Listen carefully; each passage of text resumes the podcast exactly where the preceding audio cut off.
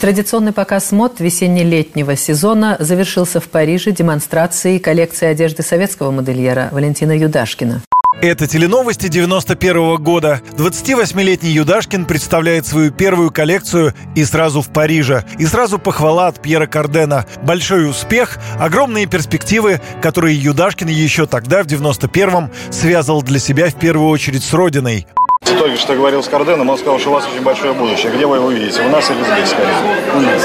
У нас. И только у нас. И, и это стало возможно только ну, потому, что есть перестройка, и я смог ну, приехать.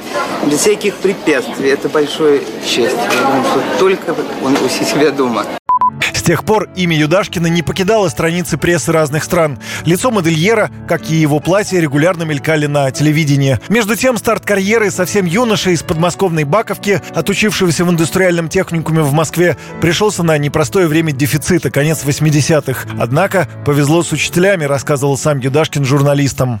Я не понимал окончательно все-таки, чем я займусь. Я знал, что я буду в искусстве. Я знал, что я буду заниматься какими-то интересными творческими вещами. Но то, что я там буду там, в театре, в кино, ассистентом, не знал. Да, я попал к Славе Зайцеву на практику. Это было наше состояние, это была наша мода. В 90-е 2000-е Юдашкин наряду с Зайцевым стал одним из лиц российской моды. В 2016-м модный дом Валентин Юдашкин стал полноправным членом Французской Федерации высокой моды, предапорте и модельеров. Первым во всей российской индустрии. Кроме того, он создавал форму для российской сборной на Олимпиаде, а в 2000-м еще и форму для российской армии. С Минобороны, правда, вышло недопонимание. В многочисленных интервью Юдашкин сетовал. Его проект был изменен настолько, что теперь он не имеет к этому отношения кто автор этой формы, потому что это продукт Министерства обороны, и они об этом отличнейшим образом знают. Он зарегистрирован во всех реестрах. То, что нормальный человек, наверное, погон на грудь не повесит. Они умудрились и это сделать. С 2016 года Валентин Юдашкин боролся с онкологическим заболеванием.